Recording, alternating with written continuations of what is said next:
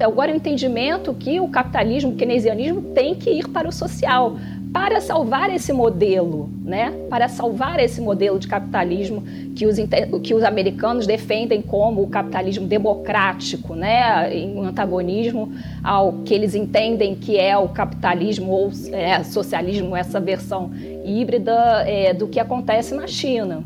É, então eu entendo que isso seja uma necessidade né, é, de exatamente da hegemonia americana continuar, né?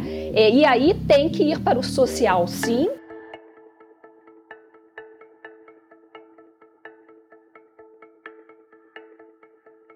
Olá, sejam bem-vindos a mais um episódio do nosso podcast Missão Desenvolvimento. Eu sou Paulo Gala e hoje vamos falar sobre Plano Biden uma grande mudança que se avizinha aí no, no horizonte, provavelmente por conta também da China, mas esse é um tema para a gente discutir, já mergulhar aqui na conversa. Para falar de plano Biden, a gente recebe hoje dois grandes conhecedores do tema, grandes especialistas, professor Nani Torres, professora Júlia Braga. Vamos fazer uma conversa aqui sobre o que tem ocorrido lá em solo americano e como é que isso afeta o Brasil e como isso afeta o mundo também. Começo dando as boas-vindas para os dois, pedindo para o professor Hernani Torres falar um pouquinho da visão dele no pontapé inicial, se ele puder contar um pouquinho para a gente também da história dele, do que ele tem feito e por onde ele, por, por onde ele anda, né, seria muito legal. Seja muito bem-vindo, professor. Bom, a gente está em casa, todo mundo com, com coronavírus, não tem muita opção, né? Mas assim, obrigado pelo convite, queria cumprimentar todo mundo que estiver assistindo a gente. Eu sou professor da UFRJ, me formei lá, estou lá desde que praticamente me formei, e eu fiz uma carreira paralela entre BNDES, eu fui funcionário do BNDES, me aposentei há uns 10 anos atrás, é, e continuei é, como professor. É, hoje em dia estou ligado ao programa de pós-graduação em Economia Política Internacional. Passei a maior parte da minha vida dando aula sobre moeda, e hoje em dia estou discutindo o sistema global, como é que funciona, etc. Então o tema nosso tem super a calhar. E no banco eu me meti em várias coisas, em 35 anos a gente tem tempo para se meter em coisa diferente. E aí eu, eu tive muito ligado à, à montagem do programas de exportação do BNDES, depois fui economista-chefe, trabalhei com petróleo. Então o BNDES naquela época era um lugar que te dava muita oportunidade de fazer muita coisa diferente. Então Estou é, aí, vamos conversar um pouquinho mais sobre o Plano Baida depois, tranquilo. Fantástico, bem-vindo professor, bem-vinda Júlia, professora Júlia Braga também, se puder nos falar um pouquinho do que também você anda aprontando e já vamos mergulhar aqui para falar do que o Biden vai aprontar lá nos Estados Unidos. Isso, obrigada Paulo, eu sou professora da Federal Fluminense, minha formação toda na verdade foi na UFRJ, é, e eu tenho uma dupla área de atuação, tanto na parte de métodos quantitativos, econometria e séries temporais, quanto na parte é, de macroeconomia. E por acaso eu acabei de escrever um artigo para um livro que vai se chamar Bidenomics nos Trópicos, é, que discute a faceta do emprego e da transição verde, é, como isso pode se dar aqui no Brasil, tendo em vista essa proposta do Biden. É, e eu queria lembrar, Paulo, que a gente se conheceu é, num congresso e eu tava, tinha um artigo, você estava apresentando algum artigo da sua tese e eu estava uh, apresentando um artigo sobre o Clintonomics. Então, estou ah, feliz aqui de estar tá falando já, sobre o Bidenomics eu, com você. Eu me encontrei com você tantas vezes que eu já nem me lembro mais quando a gente se conheceu. É se foi no Twitter, foi se foi nesse no Antec, congresso. se foi... mas eu não me lembrava do Clintonomics, é verdade. É. Acho que a gente pode até, então, já devolver a palavra para o professor Hernani, fazer aqui uma brincadeira do Clintonomics ao Bidenomics, porque na época do Clinton, o mundo, a geopolítica era muito mais fácil para os Estados Unidos, né? Hoje me parece que os Estados Unidos está bastante pressionado pela ascensão da China, pela ascensão da Ásia, né? Eu tenho feito uma leitura de que o plano Biden é uma tentativa de responder aos desafios né, internos dos Estados Unidos em relação a problemas com classe média empobrecendo, desigualdade aumentando, mas também em relação a desafios externos e geopolíticos, né, professor? Mas queria ouvir a sua, a sua primeira avaliação do porquê do plano Biden, né? Cara, é, é, Paulo, acho que você tocou num ponto é, central para a gente tentar entender esse movimento do Biden e dos americanos agora nesse, nesse período pós-Trump, né? Se o pós-Biden, se o plano Biden é alguma coisa mais parecida com o New Deal, ou se é uma coisa mais parecida com o mundo da Segunda Guerra. O que, que eu quero dizer? Se, se é um problema de emprego e, e, digamos assim, nível de renda nos Estados Unidos, ou se é um enfrentamento internacional. É, não há dúvida nenhuma que o keynesianismo pós-Segunda Guerra é, teve um, um, componente com a Guerra Fria que sustentou aquilo. Quer dizer, é, eu tenho uma sensação, eu tenho assim, digamos assim, estou com um pé num e um pé no outro, mas eu acho que o componente geopolítico é, nesse sentido é, é, é, é central. Né? Tanto uh, foi ali, foi em 94, etc. e tal. É, eu, eu, li um texto, e aliás recomendo, de um cara chamado Jake Sullivan, não sei se vocês estão familiarizados, ele é o é, assessor de segurança nacional do Biden? É considerado um garoto prodígio da nova administração. E ele diz o seguinte: olha só, é, ele traz a questão geopolítica muito forte no texto dele, e ele diz o seguinte: é, o, o, subinvestimento, que é o grande problema, o secular stagnation, deixa logo, ou seja, o sistema americano não está investindo há décadas, certo? Tem um problema da pobreza, etc. e tal, mas assim, do ponto de vista de quem está pensando em geopolítica, os Estados Unidos estão perdendo poder, investimento. Então ele diz assim: o subinvestimento é, do ponto de vista da segurança nacional, um mal muito menor do que o aumento da dívida pública. Então, assim, esse eu acho que é o eixo. Assim, é, o Estado está voltando, certo? The state is back. É, a, a, o investimento vai ser puxado pelo investimento público é um crowding in. Isso tudo, do meu ponto de vista, é um, uma mudança com relação ao Clinton, por exemplo, que era progressista, mas que fez tudo que tinha que ser feito, desde a sustentabilidade. É, os caras fizeram um trabalho, ah, digamos assim, de, de, fazer a globalização, da integração da União Soviética, etc. E tal, né? Então, assim, esse é, é, de certa maneira, há uma mudança nesse neoliberalismo progressista americano que vem lá de, dos anos 90 com relação a isso. A questão que eu acho central nisso tudo, e eu acho que a gente depois pode desenvolver, é se há consenso político nos Estados Unidos para permitir que isso avance. Então, assim, é, acho que essa é a, o que está acontecendo. Né? Até onde eu consegui entender, o espaço fiscal do Biden, para botar os, do, os 4 bi lá que ele está falando, etc. e tal, é, não está resolvido no Congresso americano. É, ele tem talvez um espaço para 2 bi para fazer, com os 800 de dívida que ele já tem autorização para fazer. Mas, assim, é... eu não sei se os republicanos compraram, eu não sei se os democratas compraram e se eles estão a fim de deixar o Biden, de alguma maneira, uh, levar isso tudo. É, eu acho que os chineses são um bode relevante para mexer é, com, com, os brios americanos. Os americanos sempre precisam de um, de um, de um inimigo externo comum para operarem juntos. Eu acredito né, realmente acredito que o segundo lado da, do, do, plano Biden, que é o lado social, vem para valer. Quer dizer, é, é, eu acho que é sério a ideia de melhorar a vida, uhum. a puxar pelo carro elétrico, eu, eu acho que isso é sério. É, mas assim, acho que a geopolítica talvez seja o elemento crucial para a gente entender o que vem aí, entendeu? A, a, é. Sem prejuízo do, do, do, do, lado social, digamos assim, de renda que tem. Né? Uhum.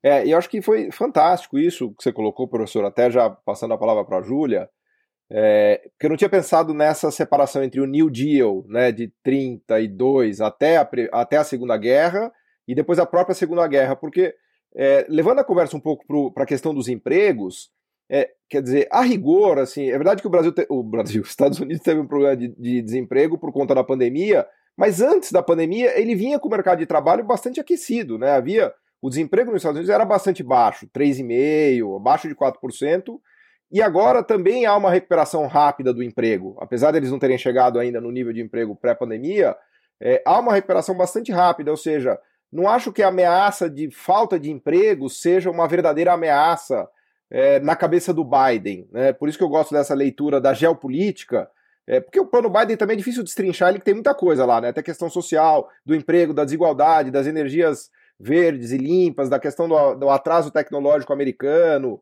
de segurança, mas me parece que talvez a questão do emprego não seja tão preocupante assim para uma economia que já vinha no pleno emprego e que dá sinais de que vai recuperar o emprego. Ou seja, me parece que o buraco é mais embaixo em termos da preocupação dos americanos, né? Mas enfim, isso são que, questões aqui que eu tô, tô, levantando aqui, pensando com meus botões, e que eu queria passar a palavra para a professora Júlia para ver a leitura que ela faz, pegando por enquanto do emprego, mas obviamente que a gente vai mergulhar em, tu, em todo o resto. Né? Uhum. Né?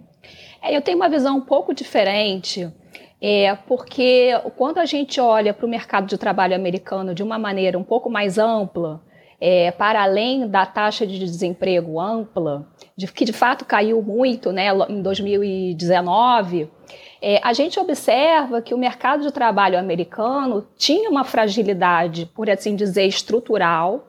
Né? Primeiro, porque houve uma queda muito forte da taxa de participação. Muitas pessoas saíram da força de trabalho depois da crise do subprime, é, especialmente grupos é, específicos, é, como mulheres e jovens. Então, foram grupos que, que sofreram muito com a crise do subprime e não voltaram depois. E com a pandemia, houve uma queda, essa queda se acentuou, né, essa queda da taxa de participação. Então, existe um grupo grande que está fora da força de trabalho e que pode, aos poucos, voltar à força de trabalho conforme a economia vá gerando empregos.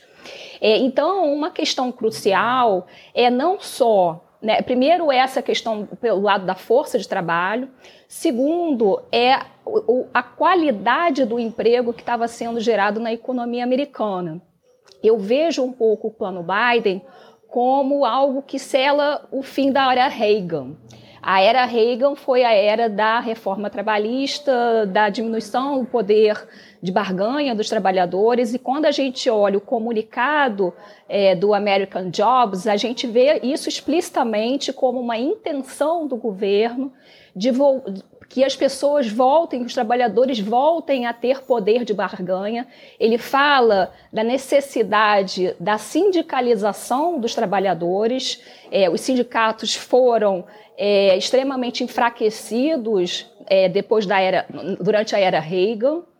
É, então, eu vejo como uh, uma preocupação do plano de que os empregos sejam bem remunerados, que sejam empregos que, que aqui na, na literatura é, da economia ecológica está sendo chamado de empregos decentes, né, que não adianta você ter um emprego de um, é, colocar um painel solar se aquele é, trabalhador que está instalando aquele painel tiver uma, uma condição quase de, é, por assim dizer, escravidão, ou com um salário muito baixo, ou sem uma garantia né, de direitos né, é, que te, te garantam né, uma, uma vida decente, né? É, e eu vejo ao mesmo tempo uma visão do plano é, de que existe a necessidade, né, a, a, ideia por trás do plano é de que é, trabalho e capital não são substitutos, né, não são antagonistas. Então, há todo o reconhecimento de que é, existe a necessidade de fazer a reconstrução da infraestrutura, né, de, de aumentar o aporte de investimento público direcionado né, para é, o mercado interno, direcionado para reconstruir a infraestrutura, é também um reconhecimento de que a geração de empregos, inclusive de empregos de qualidade, está muito associado ao acúmulo de capital. Né? Então, esses fatores de produção, trabalho e capital, uhum. eles são muito mais complementares do que antagônicos. Boa, e eu queria até aproveitar o gancho, Júlia, do que você falou, né? Lembrar da questão do, do sindicalismo, né? Lembrar que o Biden colocou o, o, retrato do Roosevelt lá no Salão Oval, que tinham tirado, né? Ele fez questão de pendurar lá o, o, o retrato do Roosevelt, né? E resgatar, e você vê que nos discursos dele ele faz muito essa. É, faz menção né, a, a todo esse período americano e devolver a palavra para o professor Hernani, é, colocando a China nessa história, que a gente já começou a falar de geopolítica, mas também pelo lado do emprego, porque eu costumo brincar que os Estados Unidos ele vem passando meio que do American Dream para o American Nightmare, né? Que, que, seria o American Nightmare, né? Aquela situação de classe média, que é exatamente o que você disse, da qualificação, da qualidade dos empregos que vêm sendo gerados nos últimos anos, muito aquém do que foi aquele sonho americano de ter uma casa no subúrbio, um belo carro, filho na, na universidade. Quer dizer, hoje há esse achatamento da classe média americana em que o americano médio ele tem dificuldade em pagar o plano de saúde, o, ter a dívida estudantil do filho, quer dizer, não, é, o mortgage é muito difícil pagar, não tá fácil a vida, não tá fácil para ninguém, né?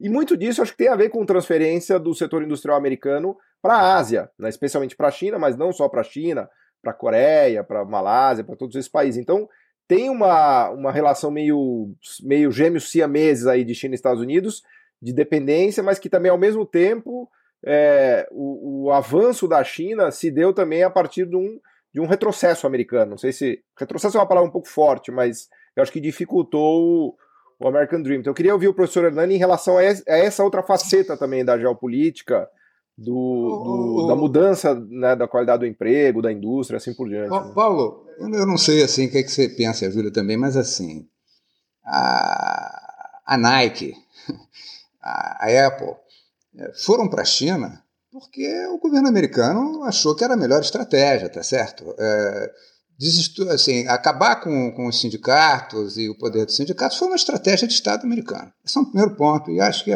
nesse sentido a Júlia tem toda a razão que vem.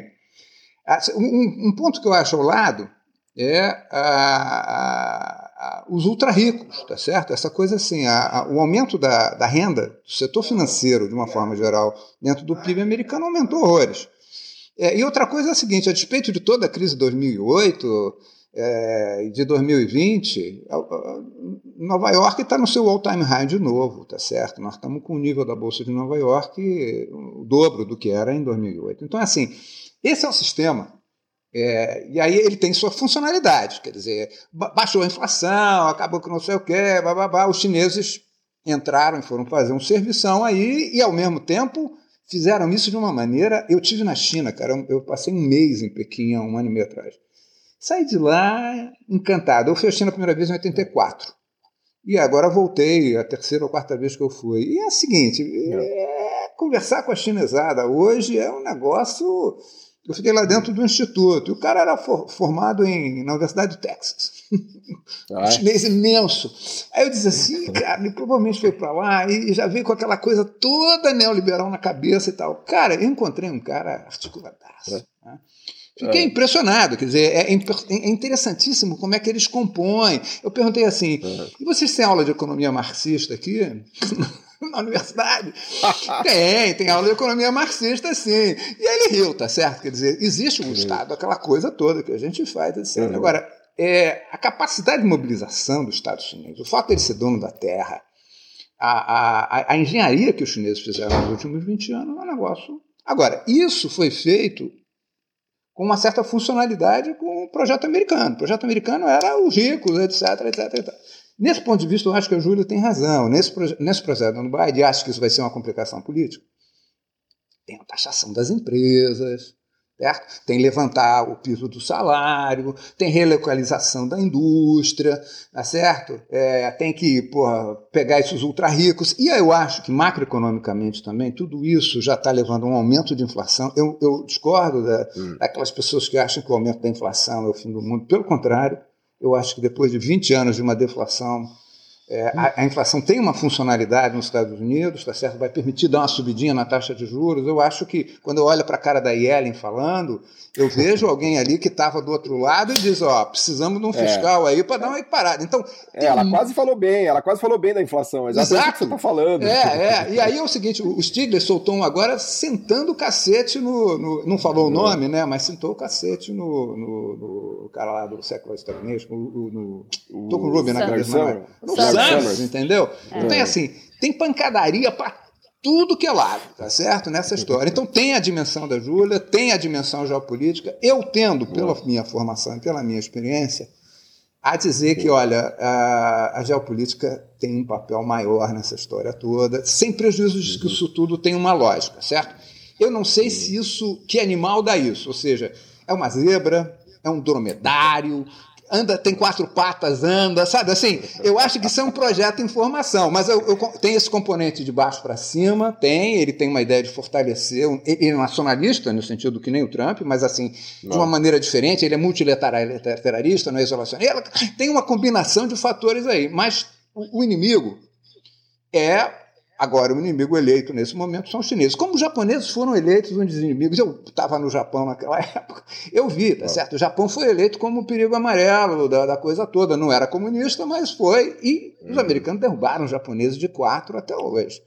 É, não o sei, não, do Plaza esse, esse, e do, do Louvre mas, foi um tiro mortal ali, né? No Rio é isso, 85, assim, os caras nunca mais se, se recuperaram, a verdade seja dita. Eu, eu acho que o risco chinês é diferente, é da mesma natureza, mas é diferente. Agora, eu acho que há isso sim. Quer dizer, houve um enganchamento do, da China com os Estados Unidos, houve algo que interessou os americanos e interessou os chineses. Foi algo que não desestruturou o Estado chinês, ele mantém, está lá cada vez mais. Mas agora acho que os americanos estão dizendo o seguinte: não estou gostando disso, não. e é. vamos mudar é, esse negócio. É. E os americanos têm capacidade e poder para isso, é verdade seja dita. Quem manda no sistema são eles. Agora, é confusa demais a, a, a coisa interna, assim, para a gente dizer, ó, isso é estável, eles conseguem se mover ou não. Eu tenho dúvida, hum. sabe, Paulo, sobre o que, que vai sair no final dessa história. É. Eu achei fantástico, né? Até para devolver a palavra para a Júlia, que você estava tentando caracterizar o bicho, né? E é, claramente é um bicho diferente, né? A gente não sabe qual é o bicho que vai surgir aí do, o novo bicho do século XXI, né? Porque eu até costumo brincar que tem uma espécie de, de, eu chamei assim quase que meio como piada, mas os cavaleiros do apocalipse, né? Do, especialmente das ideias mais neoliberais, né? Que foram a crise de 2008, que acho que foi um abalo grave na, no pensamento americano, né? A China, como a gente está falando, também foi um abalo sísmico e a própria pandemia. Acho que tudo isso acabou culminando num, um pouco no Trump, mas o Biden seria é, enfim, realmente esse bicho novo que a gente está tentando é, desvendar aqui, né? E aí eu queria pedir para a Júlia explorar partes aí, ou, ou, enfim, o que você achar interessante desse bicho novo, Júlia, porque tem, tem a coisa do meio ambiente, tem a coisa da tecnologia, o fortalecimento da DARPA, programas sociais de educação e saúde, quer dizer, coisas que fazia muito tempo que a gente não ouvia. O Trump já tinha inaugurado o Buy American, né? O Buy American acho que já era um, era um vetor que já vinha ganhando força, mas agora uhum. Tem mais vetores aí nesse bicho, né? É, não, eu vejo, tem uma visão parecida com o Hernani, eu acho que a questão geopolítica é fundamental, né? Aquela ameaça que, a, que, que o, os asiáticos, né, de uma maneira geral, primeiro os japoneses e depois os chineses colocaram da deslocalização né, das empresas americanas para o solo, para o, o, o sair do Ocidente e ir para o Oriente, né? É, essa ameaça foi agora entendida, né, que, que na verdade ela está destruindo, vamos dizer assim, o capitalismo, a concepção do capitalismo americano. Né? É, então, o capitalismo americano, é, na verdade, o, o, Estado americano sempre foi um Estado que, é, vamos dizer, adotou um certo keynesianismo de guerra, né? É, colocou muito recursos para tecnologias que eram orientadas né, para é, a guerra. E agora eles perceberam que não, isso não é suficiente. Né? Eles têm que também é, colocar recursos para o social porque sem é, uma sociedade né, com tamanha é, má distribuição de renda que, tá, que, que aconteceu na economia americana, né, é, uma sociedade né, que não é capaz de gerar empregos de qualidade, acaba enfraquecendo muito o mercado interno e o poder, eu estou falando do ponto de vista do capitalismo mesmo, né? Aquela, aquela coisa que o Keynes falava, né? Salvar, salvar o capitalismo dele mesmo, né? É, então, essa ameaça, né, é, é, eu entendo agora que esse direcionamento é agora o entendimento que o capitalismo, o keynesianismo tem que ir para o social, para salvar esse modelo, né? para salvar esse modelo de capitalismo que os, que os americanos defendem como o capitalismo democrático, né? em antagonismo ao que eles entendem que é o capitalismo ou é, socialismo, essa versão híbrida é, do que acontece na China. É, então, eu entendo que isso seja uma necessidade né, é, de exatamente da hegemonia americana continuar, né? É, e aí tem que ir para o social, sim, né? E ao mesmo tempo, é, o, o, é claro que toda a agenda, né, de a, a, questão climática, ela se impõe de uma forma muito intensa, né?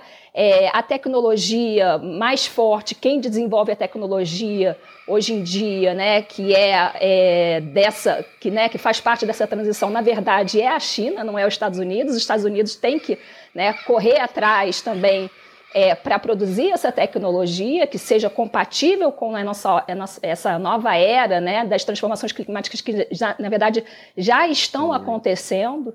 Né? É, e então eu vejo dessa forma.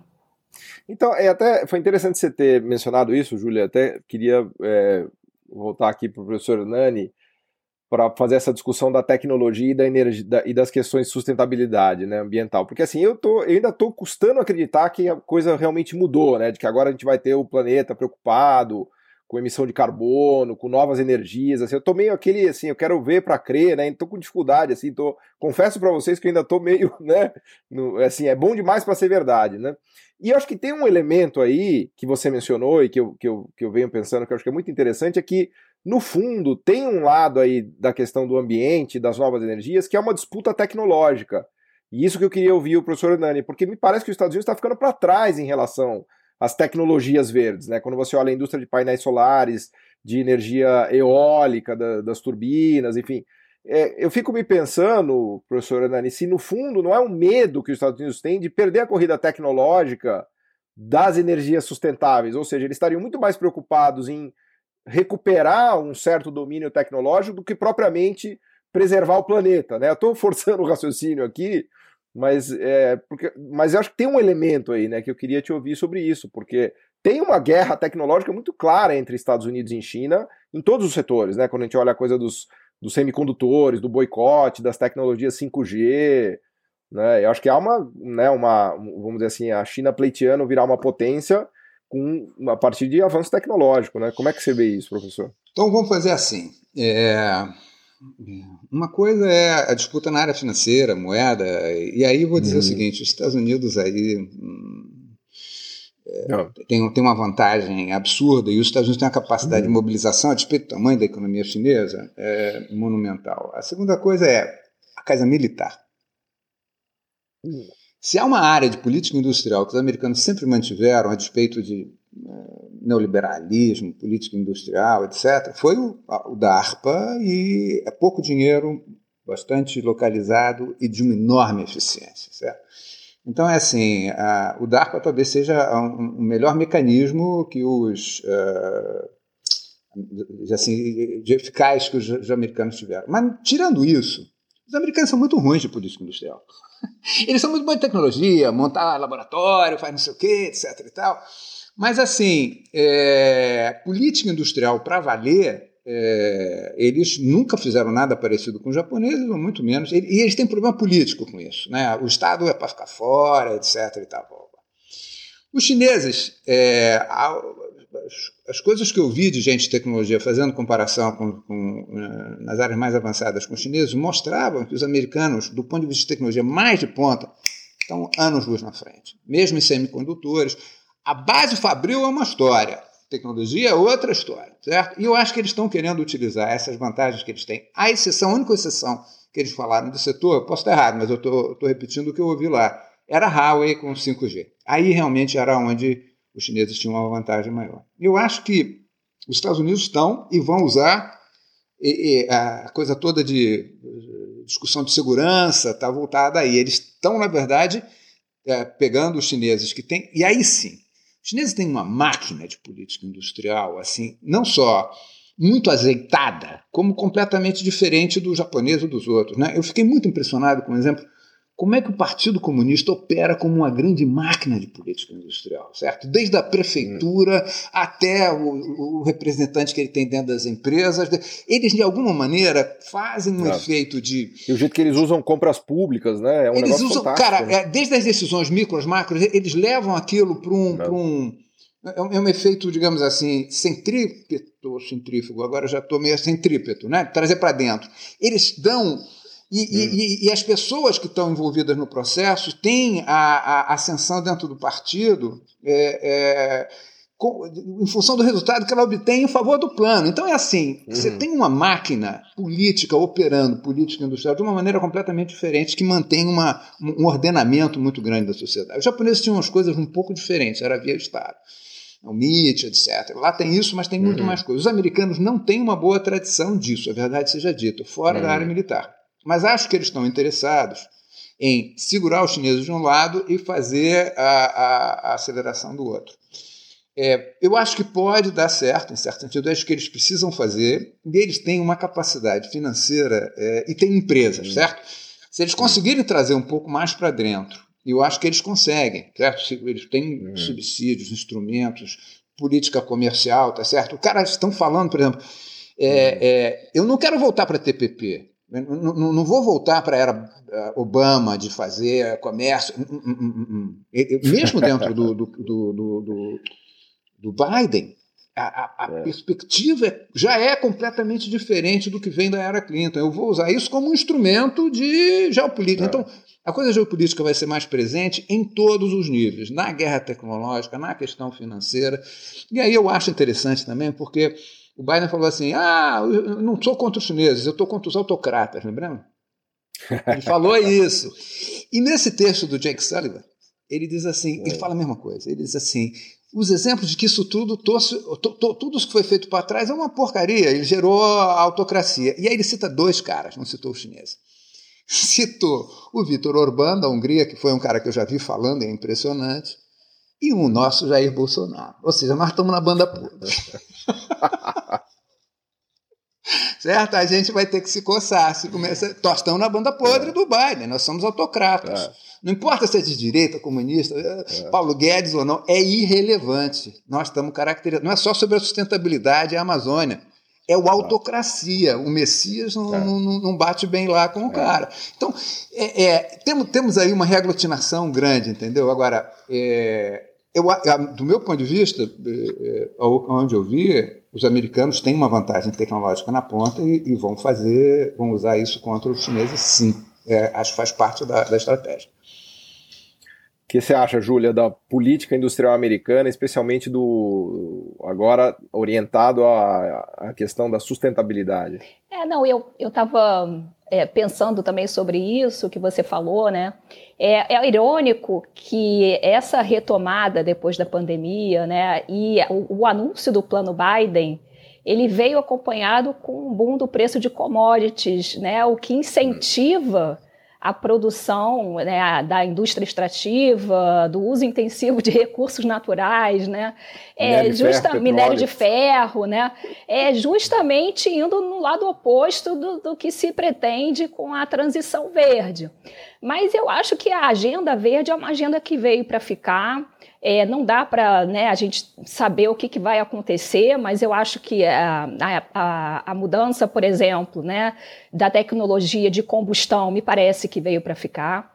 Né? É, a indústria do petróleo, eu acho que ainda vai ficar muito, durante muito tempo né, erguida, principalmente por causa da indústria petroquímica.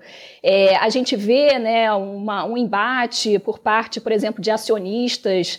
Né? Eu acho que foi com a Shell que é, falaram que não, se a Shell não adotar é, metas para redução da emissão de carbono, eles não vão aceitar né, na, na, na decisão né, da, da plenária dos votos. É, então, eu acho que essa transição verde, não sei como exatamente o ritmo que isso vai acontecer, mas, é mais, mas eu acho que é uma agenda que veio para ficar. Né? E aí eu acho interessante é pensar né, como é que pode ser a inserção do Brasil dentro dessa, dessa agenda. Né? É, é, enfim, seria melhor a gente nem falar disso. disso né? mas, então tá bom. Mas nós, nós, somos obrigados a falar disso, porque esse é o mundo que a gente está que a gente está inserido, né? Mas eu queria, antes de falar de Brasil, eu queria só também é, não deixar de dar uma palavrinha aqui sobre infraestrutura, porque acho que tem uma, uma perna dessa história também, que é a parte de investimento em infraestrutura, que é um pilar bastante importante do, do plano Biden, né? E algo que tem deixado os Estados Unidos meio atrasado. Né? O professor Anani teve lá em Pequim, provavelmente ele é, uh. passou pelo novo aeroporto de Pequim. Uh. Né? Então, quando você sai de lá e pousa em JFK, que tem quase buraco na pista onde o avião pousa, né? aqueles tapumes, né? Um aeroporto cheio de tapumes, né? A última vez que eu fui para JFK, eu fiquei com vergonha dos americanos, né? Tudo bem que o nosso Guarulhos não é uma Brastemp, mas assim, é um nível de estrutura que está é, caindo aos pedaços, né? E, e, e, me parece que é um, um, componente chave também do, enfim, do Biden, né? E, e importante para os Estados Unidos, porque o, a infraestrutura americana foi pro, foi pro vinagre, né? Ah, é, é, você estava falando isso, eu, eu, peguei um trem para ir de Pequim a Xangai, é, aqueles trens bala, né? Não. Eu já tinha pegado trem bala na Europa, no Japão, etc e tal, e o chinês, Não. meu amigo, era um... É. Tudo bem que eles vendem umas coisas esquisitas lá dentro, não é assim?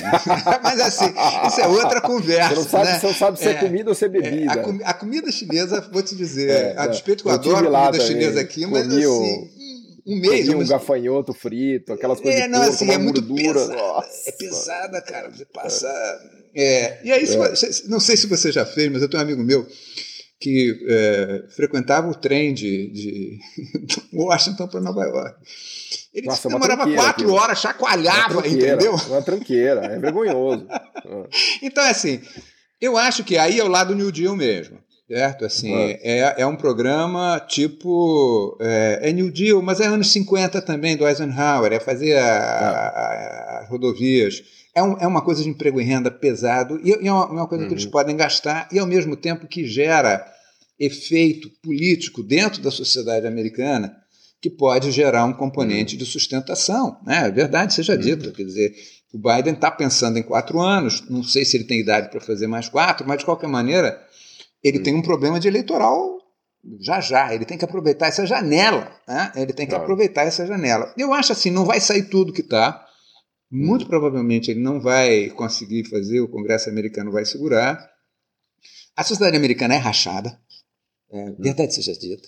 É uma sociedade, eu não sei a visão de vocês, mas assim, todas as vezes que eu fui nos Estados Unidos, é, um, é uma plutocracia. Os ricos mandam tá. horrores. Você vê o sistema eleitoral, a tá. grana que rola.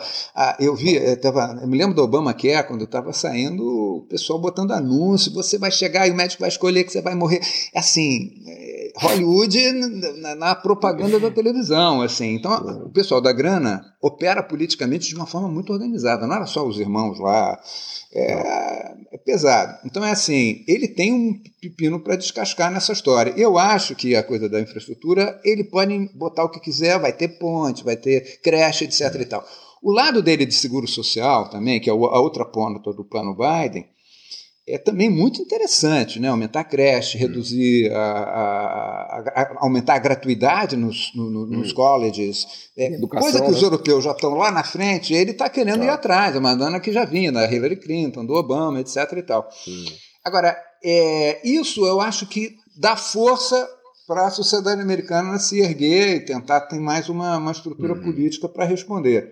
Agora, o jogão, eu acho que o jogão é geopolítico mesmo e ele vai tentar fazer. Se ele vai conseguir ou não, ele, ele vai brigar com muita gente poderosa. Então, eu não hum. sei, assim, é, a, a Júlia estava falando, né, a agenda de sustentabilidade, eu concordo com ela, eu acho que ela é real ela não é mais assim. É, é, que nem é ESG nas empresas hoje. Né? Toda empresa tem ESG, virou moda. Está no conselho, tem que ter alguém de ESG. Desculpa falar isso, mas tem que ter uma mulher também. É, é moda, certo? Tudo que bem bom, que né? as mulheres vão falar coisas. Vocês, têm, vocês vão ter que aceitar isso, não tem não, jeito. A, minha mulher. A gente está aqui. Foi, foi, presidente, minha mulher foi presidente de empresa e a conselheira de empresa. Eu sei porque eu estou discutindo isso com ela o tempo inteiro. Eu tenho, eu tenho isso aqui em casa.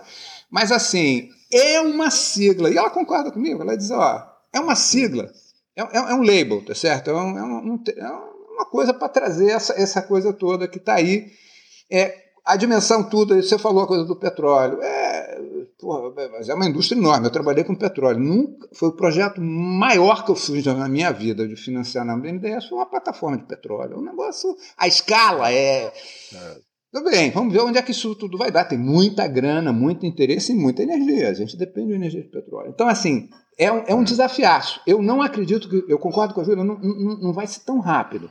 Mas isso é um dos drivers, e dominar a tecnologia elétrica hoje, bateria, etc., tá, uhum. é, é, é, é, central. Se isso vai ser relevante para fazer bomba, é, não sei. Mas assim, uhum. É, se a gente olhar, talvez a, a, questão da destruição militar já tenha mudado um pouquinho de figura. Né? Por exemplo, se eu, é, usar o dinheiro ficou muito mais soft, né? Eu vou lá, desplugo o Irã, explodo o Irã e não tem hum. bomba nenhuma. Então tem outros meios de você cercar seu inimigo e afetar o seu inimigo sem precisar a gente pensar só do ponto de vista de armamento. Mas eu acho que tecnologia é um dos aspectos centrais do que está aí, entendeu? Acho mesmo. É. E, Agora vai... sustentabilidade também. Vai chegando essa, esse momento aqui do podcast, começa a me dar agonia, porque a gente come, apenas começou a conversar e já passou mais de 40 minutos aqui. Não... É, exato. Então, né? Eu sempre fico agoniado, mas enfim. E aí tem vários temas ainda que eu quero conversar com vocês, que está interessantíssima a conversa. É, mas o que estava tá falando mais alto aqui agora é a questão da inflação, que a gente falou um pouquinho da inflação, né? É, e a pergunta que eu queria fazer para vocês é, é, justamente se a inflação voltou, né? Começando pela Júlia. Claro que a gente pode discutir que nível de inflação, se é 3, se é 5, mas eu, eu tô nesse bicho novo aí que a gente está falando, né? Me parece que um dos aspectos do bicho novo talvez seja um pouco mais de inflação mesmo, porque com tudo que a gente analisou aqui do plano Biden, é, tem uma pressão de demanda bastante grande aí que está contratada, né? Não sei, não sei se a economia americana vai ter condições de responder né, com o mercado de trabalho, que apesar de todos os problemas que a gente analisou, também não é que está sobrando mão de obra lá. Né? Tem problema de, é, de precariedade, de participação na força de trabalho, tem uma resposta que está que é possível imaginar, mas não sei, eu estou com medo de inflação. Eu queria, eu queria ouvir vocês sobre Tô, na verdade, eu tô com medo que o Fed suba juros, né? Ah. Eu trabalho muito tempo no mercado financeiro, então nada me amedronta mais do que um choque de juros. Eu, eu, eu, eu sou aposentado, então subir a taxa de juros é bom para o meu plano de pensão, tá bom? É, boa, boa, boa. Não necessariamente é uma coisa ruim para todo mundo, né? Exato. É só, é, só, é só uma broma, tá? É só uma brincadeira.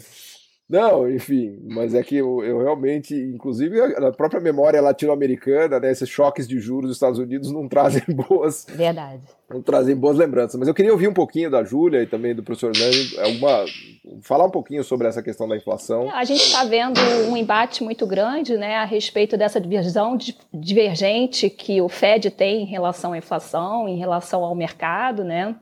Existe, de fato, alguns problemas específicos, alguns gargalos específicos né, é, com a pandemia. É, mas eu vejo de uma forma geral, né, tirando algumas exceções de alguns mercados, eu vejo, na verdade, essa, esse repique inflacionário muito mais como o que o Ivan Fischer chamou, num, num artigo dele de 32, é, é, de reflação. Né? A reflação ele caracterizou como uma inflação que acontece depois de um período de deflação. Então, ano passado a gente viu uma, um, um processo de deflação, né, especialmente do petróleo, das commodities em geral, e agora ela tá, o, essas commodities se recuperaram, e aí você tem né, a questão do efeito base, que está muito, é, foi muito para baixo, então quando sobe tem né, um, um, aumento muito forte. Né? Mas eu não vejo a inflação como uma ameaça né, é, na próxima, nos próximos anos. Tá? Se a gente até estava vendo hoje uma reportagem, um Fed falando que só vai aumentar a taxa de juros em 2023. Tá? É, e eu não vejo que isso será, que vai ser um choque de juros, não. Eu acho que vai ser um processo gradual. Né? É justamente porque é, veja bem, o, o Biden não quer investir em creche, é, não é isso não é, é não tem também um fundamento macroeconômico. A creche, por exemplo, permite que a mulher vá ao mercado de trabalho, ela está fora do mercado de trabalho, muitas dessas mulheres. E você, e você tem uma oferta abundante de mão de obra. É, então, esse repique inflacionário também nos Estados Unidos teve a ver com um aumento de salário mínimo que alguns estados adotaram. É, tem a ver com uma escassez de mão de obra por causa da, da, da questão da pandemia. Houve uma questão da, do, dos, dos é, migrantes, né, que hum. acabou que que quando retomou não tinha aquela mão de obra, alguns daqueles. E aí o americano. É, tem o travel ban, né? O travel ban que está proibindo. É, exatamente. Aí o americano não quer aceitar um, um, trabalho que não seja, que tenha uma remuneração decente. É, mas essas, essas é, questões específicas eu vejo como umas questões transitórias.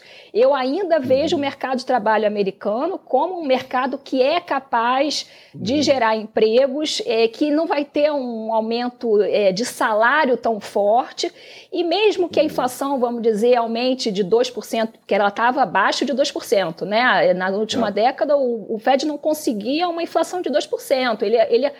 Ele errou, né? Ele, o, o Jerome Powell, ele reconhecidamente né? Ele é, reconheceu que errou, que, que o Fed errou, né? Ao aumentar a taxa de juros muito cedo, logo depois é, da crise é. do subprime. Tanto é que ele mudou de ideia, ele mudou de ideia rapidinho. É, ele né? mudou de ideia e ele agora fala que o, é, não é um inflation target, é um inflation mean target, no sentido de que ele quer deixar agora a inflação subir um pouco mais para que na média fique 2%, porque passou muito tempo abaixo de 2%.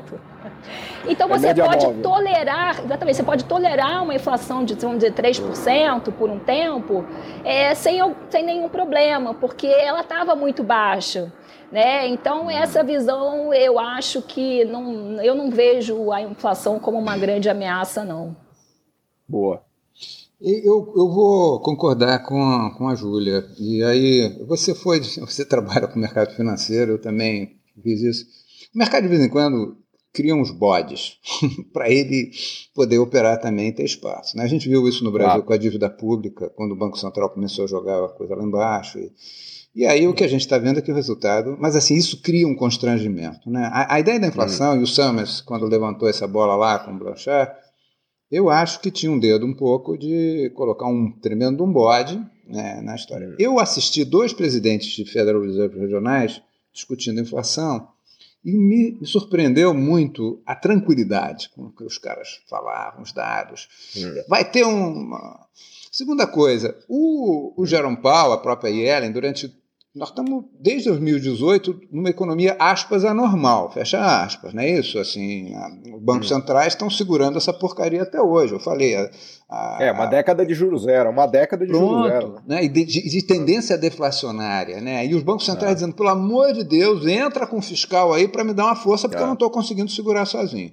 Então, assim. aliás, até o Biden pegou a Yellen e pôs ela na Secretaria Pronto. do Tesouro para ela fazer isso, Pronto. que era o que ela pedia, né? Perfeito, é, eu ia chegar aí. Então é assim: tudo que os bancos centrais pediam, e o Banco Central Americano é o, certamente o mais relevante nisso, vamos fazer agora. Aí a reação, e a reação veio de, de um democrata, assim, partido eu achei aquilo tudo meio estranho. Tem gente que me disse que o, o, o cara estava com dor de corno porque não foi chamado para nada no governo. Eu não sei se é verdade, mas era fofoca de mercado. De qualquer maneira, eu, eu, eu, eu acho assim: um, tem um bode que o mercado está colocando e que os bancos centrais não estão querendo sancionar e validar.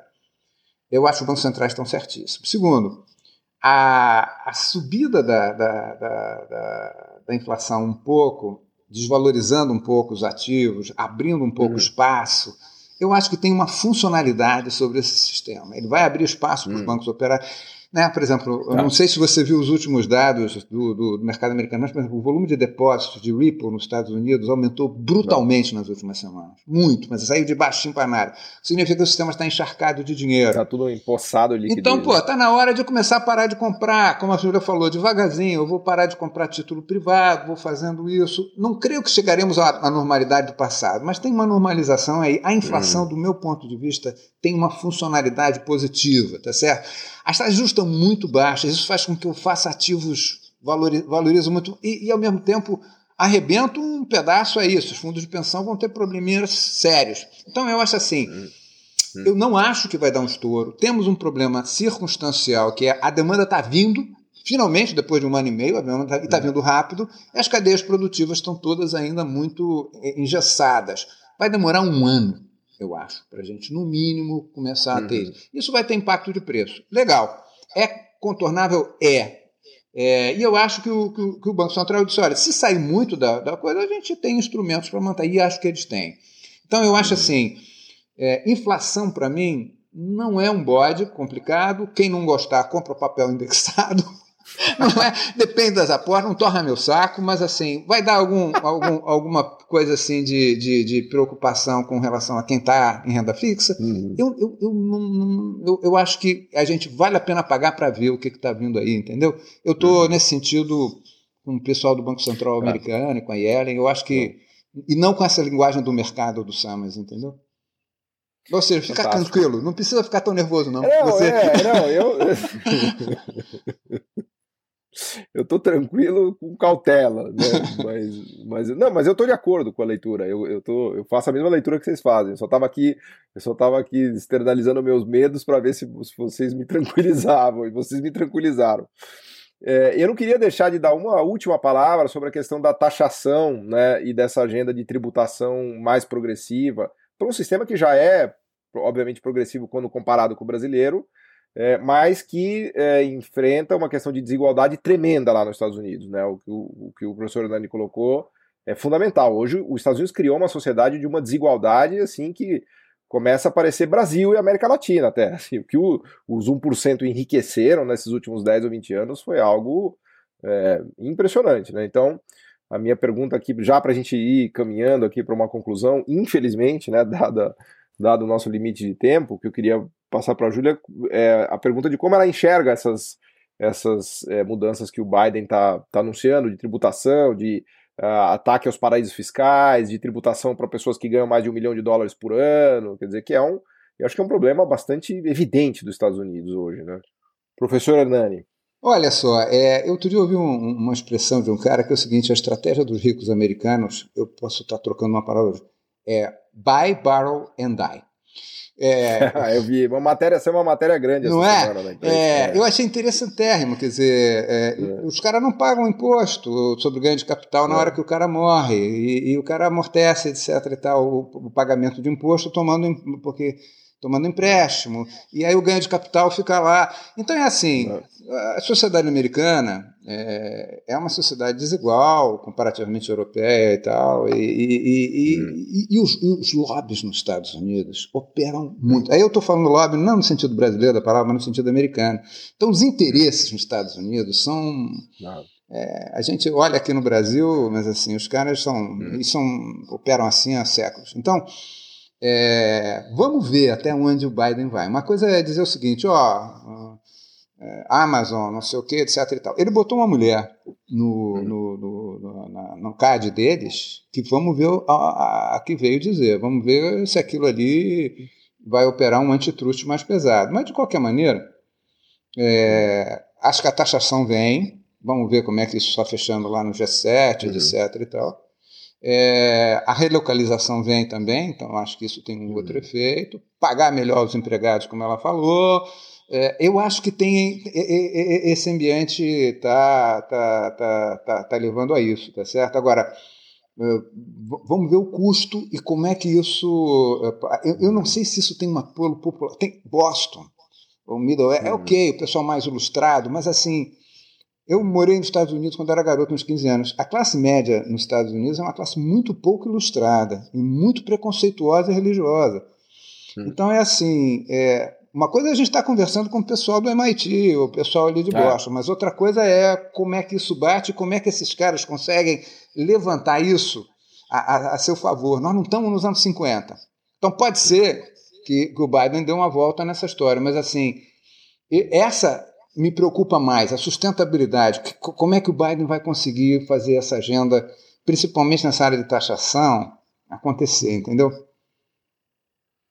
É, lembrando que a situação americana não é uma situação trivial, porque o próprio voto no Trump foi um voto de revolta, né? Não foi um voto de que tá tudo bem, e o Biden ganhou, mas ele ganhou ali também num, por um trizinho, né? É, então, os Estados Unidos ele tá realmente polarizado, né? E esse bicho novo que nasce, né, que a gente tentou falar um pouco dele aqui, ele é fruto de tensões americanas, de questões é, delicadas ali, não é uma, não é uma fase tranquila né, para a economia não tá americana. Não está nada pacificado, a eleição não é, pacificou. É, tem uma panela de pressão ali, né, porque está saindo fumaça por, por, todos os lados. Né. Mas enfim, infelizmente eu sou obrigado a encerrar o nosso programa aqui por, por questões de, é, de tempo, mas foi fantástico. Eu queria agradecer muito, muito uh, as palavras aqui de vocês dois. Se quiserem dar uma palavrinha final, a Júlia, depois o professor Hernani aqui, só para dizer se vocês acreditam mesmo no Biden ou não.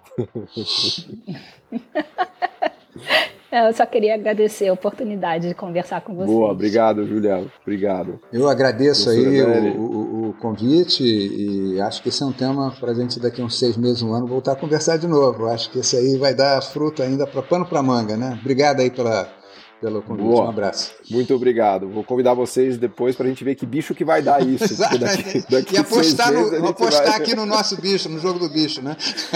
daqui seis meses, um ano, a gente já vai poder ter, poder ter mais clareza, né? Mas muito, muito obrigado, professora Júlia Braga, professora Nani Torres. Uma honra poder recebê-los aqui, prazer enorme. Foi fantástica a aula que vocês deram aqui. Acho que todo mundo que que nos assistiu, que nos ouviu, vai adorar. Muito, muito obrigado, gente.